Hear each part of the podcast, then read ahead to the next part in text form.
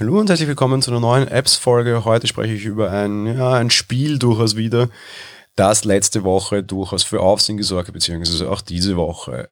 Nintendo hat endlich das lang verhoffte und lange versprochene Mario Kart Tour veröffentlicht, die erste mobile Umsetzung, also quasi App-Umsetzung des sehr erfolgreichen Franchises. Mario Kart ist so eine Art Casual Fun Racer. Da fahren unterschiedliche, sehr bekannte Nintendo-Charaktere mehr oder minder im Kreis um halt äh, ja als erst im Ziel zu sein. Da kommt allerdings dann auch noch der Einsatz von sehr kindgerechten zugegebenen Waffen zum Einsatz, wo man andere dann halt auch abschießen kann, um sich so einen Vorteil zu verschaffen. Das können allerdings natürlich alle, weil alle Charaktere über dem Lauf der Strecke diese Items einsammeln und einsetzen können. Mario Kart, wie gesagt, immer sehr erfolgreich. Viele haben sich sehr darauf gefreut, dass das Ganze für iOS kommt. Und jetzt wissen wir auch, wie Nintendo es umgesetzt hat und zugegeben, naja, Nintendo hatte mal so ein bisschen Probleme damit. Beginnen wir gleich am ersten Tag. Ich habe immer eine sehr geflügelte Aussage in einem anderen Podcast über viele Jahre und sage mich immer, Nintendo ist zu blöd für Online. Und sie haben es auch jetzt wieder bewiesen, Nintendo ist zu blöd für Online. Am ersten Tag war dieses Spiel einfach unspielbar, weil die Server einem einfach immer um die Ohren geflogen sind. Zu großer Andrang. Natürlich, sowas kann schon passieren, aber Nintendo hat durchaus auch das notwendige Kleingeld und hoffentlich auch die entsprechende Cloud-Infrastruktur, woran ich nicht glaube, dass man die Server entsprechend skalieren könnte, damit das dann auch funktioniert und dann entsprechend auch wieder runter zu skalieren, wenn es weniger Spiele gibt. Ist egal, sei es drum, war nicht der Fall. Schauen wir auf Tag zwei. was haben wir denn da herausgefunden? Naja, Mario Kart Tour ist grundsätzlich ein Free-to-Play-Spiel, bedeutet, wir laden es kostenlos runter. Das ist Apple, ähm, Nintendo immer sehr wichtig, weil gerade selbst werden halt einfach öfter geladen. Und in-game bedeutet es dann, man kann Währung kaufen, die man wiederum gegen andere Gegenstände eintauschen kann.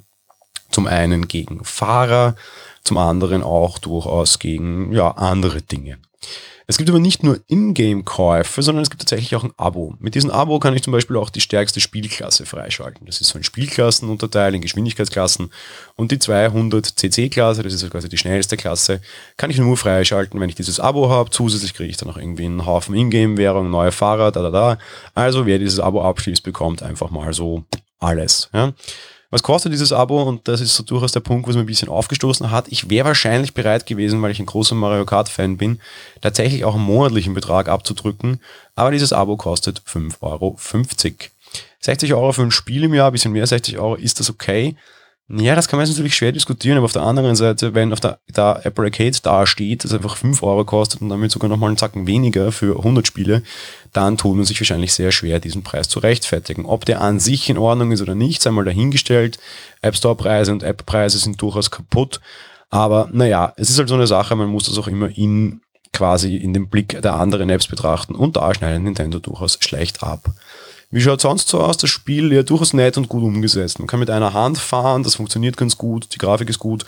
Man spielt im Hochformat, das etwas strange am Anfang ist und man sich überraschenderweise schnell daran gewöhnt. Die Strecken sind nett, abwechslungsreich, viele davon auch durchaus inspiriert von anderen Versionen, meistens von 3DS-Versionen. Ich habe noch keine Strecke gesehen, die großartig an den SNES erinnert, womit dem ich groß wurde, aber sei es drum, eigentlich alles ganz nett gemacht. Das Spiel betrügt unter Anführungsstrichen seinen Spiel aber auch durchaus, weil wenn man die ersten offenen Rennen dann spielt, dann sieht man Namen, die so ausschauen, als wären sie von Spielern quasi äh, gewählt worden, das wurden sie auch, ja.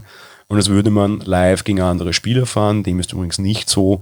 Man fährt immer gegen die KI und es wurden nur einfach Namen von anderen Spielern rausgezogen, um diesen Eindruck zu vermitteln.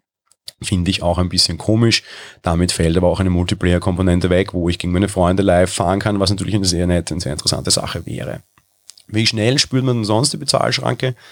Naja, es geht. Man kriegt diese 200 CC-Klasse nie und man muss teilweise, um am Ende dann, also am aktuellen Ende des Spiels, irgendwie alle Sterne zu erfahren, durchaus die richtigen Fahrer haben. Die hat man vielleicht nicht, dann muss man halt sehr viel in der Gegend herumgrinden, um entsprechend Währung freizuschalten und zu hoffen, dass man dann das Glück hat, wenn man eine Kiste kauft, auch entsprechend diesen Fahrer drinnen zu haben. Eigentlich ist es so ziemlich das Best-of an wirklich den schlechtesten Ingame-Mechaniken, die man sich vorstellen kann. Aber man kann relativ lange spielen, ohne dass man andauert, was mich momentan wesentlich mehr ärgert und eigentlich gefällt mir das Spiel sehr gut. Es ist halt momentan hinten raus irgendwann aus. Bedeutet die nächste Klasse, da steht dann irgendwie dort, ja, die kommt in zwei Tagen und die Klasse danach in fünf Tagen, also so Rennklasse, das sind jeweils vier Rennen. Was halt ein bisschen schade ist. Man hat durchaus lang genug Zeit gehabt und hätte die Saison, die gerade läuft, durchaus mal bis zum Ende entwickeln können. Dass man den Spielern dann immer so einen Endpunkt setzt, obwohl sie spielen wollen würden, finde ich durchaus nervig. Aber mal sehen, vielleicht kommt dann irgendwie auch da mehr Fahrt hinein, was das Content betrifft. Tja, oder aber wie viele andere Nintendo-Apps, es verläuft sich halt im Sand und interessiert am Ende eh nur sehr wenige Leute. Der Preis hat zumindest durchaus für einige Kritik gesorgt, ebenso wie das fehlende Multiplayer, als auch die Serverprobleme, die es am Anfang gab. Ein nettes Spiel, ja, auf jeden Fall, schaut rein. Aber seid euch halt gewahr, dass ihr vielleicht irgendwann an der Bezahlschranke andonnert. Schade, dass Mario Kart Tour nicht bei Arcade veröffentlicht werde.